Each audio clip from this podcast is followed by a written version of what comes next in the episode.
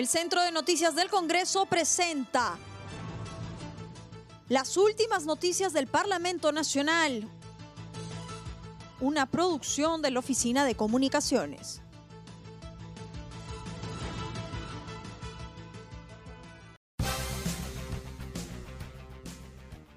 ¿Cómo están? Los saluda Claudia Chiró, que hoy es viernes 31 de julio y estas son las principales noticias del Congreso de la República buscan garantizar continuidad de estudios para educación básica y superior. Con la finalidad de garantizar la continuidad de los estudios en los niveles básico y superior de miles de estudiantes en nuestro país, la Comisión de Educación, Juventud y Deporte analizó la propuesta del dictamen que propone establecer medidas para asegurar la continuidad de los estudios educativos en los niveles básico y superior a consecuencia del COVID-19. La propuesta de ley tiene por finalidad asegurar la continuidad de la educación en épocas de pandemia o declaratorias de emergencia nacional o sanitaria por autoridad competente y comprende todas las instituciones educativas públicas y privadas del país.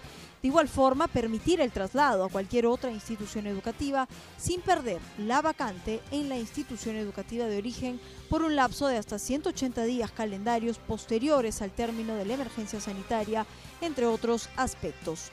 También comprende a los institutos de educación superior tecnológicos, pedagógicos, escuelas superiores y los centros de educación técnico productivos, públicos y privados. De igual forma, la educación superior universitaria, donde se plantean diversos aspectos que permitan la continuidad de los estudios de miles de estudiantes de todo el país. Al término de la reunión se acordó con los aportes recibidos la elaboración de un texto final consensuado que será debatido y aprobado en la próxima reunión de la Comisión de Educación. Ministro Benavides informará sobre nulidad del proceso de adjudicación por tablet. La Comisión de Educación acordó por mayoría invitar al ministro de Educación Carlos Benavides para que informe sobre la nulidad del proceso de adjudicación de más de un millón de tablets que pondría en riesgo la continuidad del servicio educativo a estudiantes de zonas rurales y extrema pobreza. Asimismo, se solicitará al MINEDU se acelere la ejecución de la construcción de colegios emblemáticos en diferentes regiones del país. Cabe precisar que a la comisión asistieron el secretario general de SUTEP y el secretario de Docentes de Educación Superior del Perú, quienes dieron su apreciación respecto al proyecto que propone la ley que reestructura la derrama magisterial y otras disposiciones vinculadas solicitan a Cancillería combatir desinformación sobre acuerdo de Escazú. La Comisión de Relaciones Exteriores recibió al canciller Mario López Chavarri, quien expuso sobre las implicancias y los beneficios que conlleva el acuerdo de Escazú. En su intervención, el ministro informó que faltan dos ratificaciones para que este instrumento entre en vigencia. Además, sostuvo que los pilares de este acuerdo son el acceso a la información y participación pública sobre la temática ambiental, el acceso a la justicia y la garantía del entorno en favor de los defensores de los derechos humanos. El congresista Alberto de Belaunde afirmó que hay una decisión de Cancillería de no liderar este diálogo y esto resulta problemático porque existe en el país una campaña de desinformación sobre las implicancias de Escazú.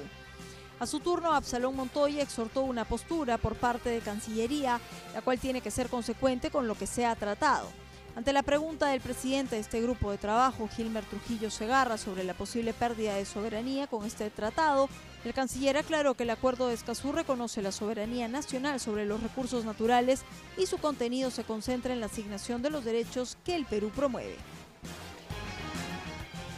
Gabinete se presenta el lunes 3 de agosto para solicitar voto de confianza. En la página web institucional del Congreso se publicó la citación a la sesión plenaria en la cual asistirá todo el gabinete ministerial presidido por Pedro Cateriano en el marco de lo dispuesto en el artículo 130 de la Constitución y del artículo 82 del reglamento del Congreso a fin de solicitar el voto de confianza al Congreso de la República. La sesión plenaria está convocada para el día 3 de agosto a las 8.30 horas.